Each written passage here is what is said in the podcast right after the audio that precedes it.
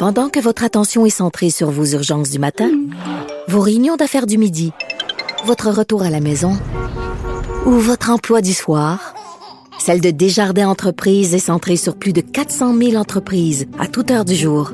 Grâce à notre connaissance des secteurs d'activité et à notre accompagnement spécialisé, nous aidons les entrepreneurs à relever chaque défi pour qu'ils puissent rester centrés sur ce qui compte, le développement de leur entreprise.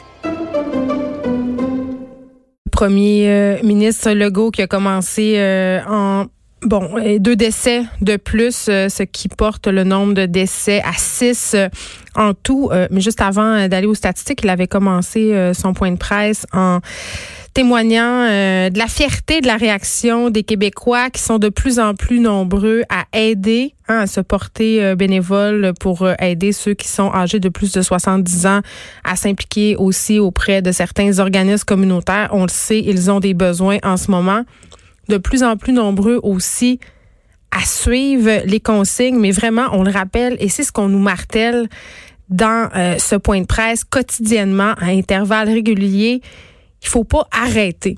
C'est pas parce que en ce moment euh, on a des chiffres qui sont quand même encourageants, puis j'y reviendrai qu'il faut arrêter la bataille. Et parlant de chiffres, 1339 cas confirmés, 78 hospitalisations. Il y a 35 personnes aux soins intensifs en ce moment. Et la bonne nouvelle, c'est qu'on a beaucoup augmenté notre capacité à tester, à recevoir les résultats aussi. On a 26 000 euh, résultats négatifs en ce moment. 3 000 personnes sont toujours en attente de résultats. Je sais que dans la région de Montréal, c'est particulièrement long encore d'avoir accès à ces résultats, mais l'attente devrait diminuer plus les jours euh, vont avancer. Parlons maintenant euh, du personnel de la santé, ceux qui œuvrent en santé en ce moment, que ce soit les infirmières, les infirmiers, les médecins, les préposés aux bénéficiaires. J'aurai d'ailleurs une médecin tantôt euh, qui va venir nous parler un peu de comment elle vit les choses, une médecin qui a des enfants aussi. On le sait que ça inquiète que les personnels, euh, les gens qui font partie du personnel de la santé ont émis des, des doutes, des inquiétudes par rapport à l'équipement de protection.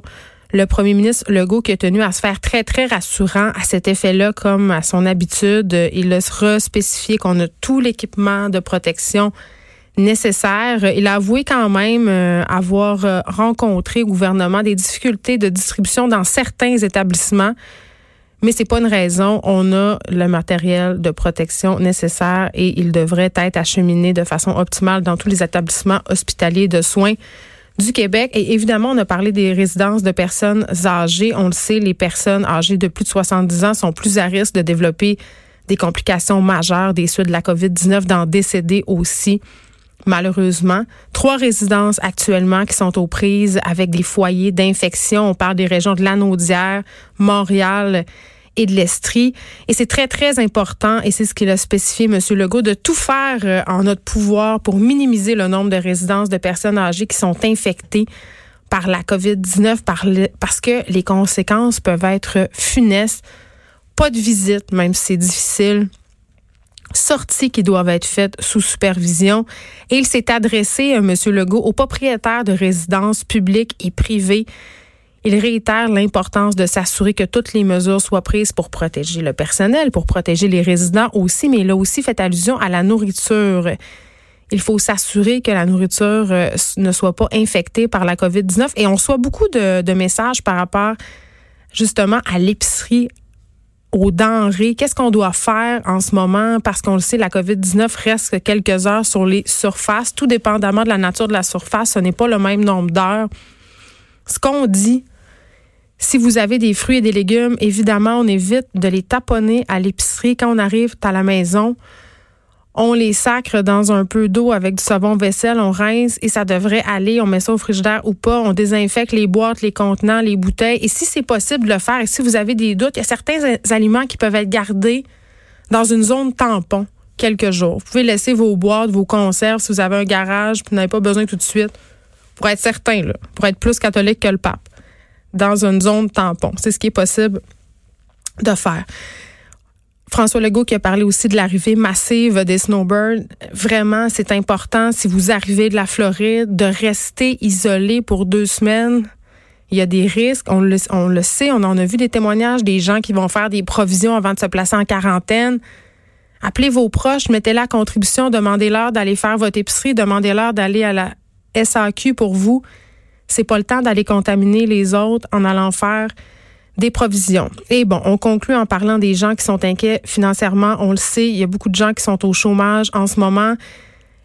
La population doit avoir assez d'argent pour se loger et se nourrir. Et là, euh, M. Legault a fait un appel aux propriétaires qui doivent être compréhensifs dans les circonstances parce que le chèque du gouvernement fédéral doit arriver, les premiers chèques, le 6 avril. Enjoignent les propriétaires qu'ils peuvent à faire preuve de souplesse attendre quelques jours. Si des personnes euh, qui attendent justement ce chèque-là ne peuvent pas payer, se montrer ouverts. Euh, et, et, là, c'est pas un message à la population pour dire c'est correct de pas payer votre loyer. Si vous avez de l'argent pour payer votre loyer, payez-le parce que des propriétaires occupants qui n'ont pas nécessairement les liquidités nécessaires pour combler l'hypothèque, ils ont peut-être aussi ces propriétaires-là perdu leur emploi. Bref, parlons-nous. Il y a moyen de moyenner. Et on parle aussi euh, dans ce point de presse aujourd'hui des banques alimentaires qui seront sans aucun doute davantage sollicitées parce que, bon, disette économique oblige. On bonifie donc le financement.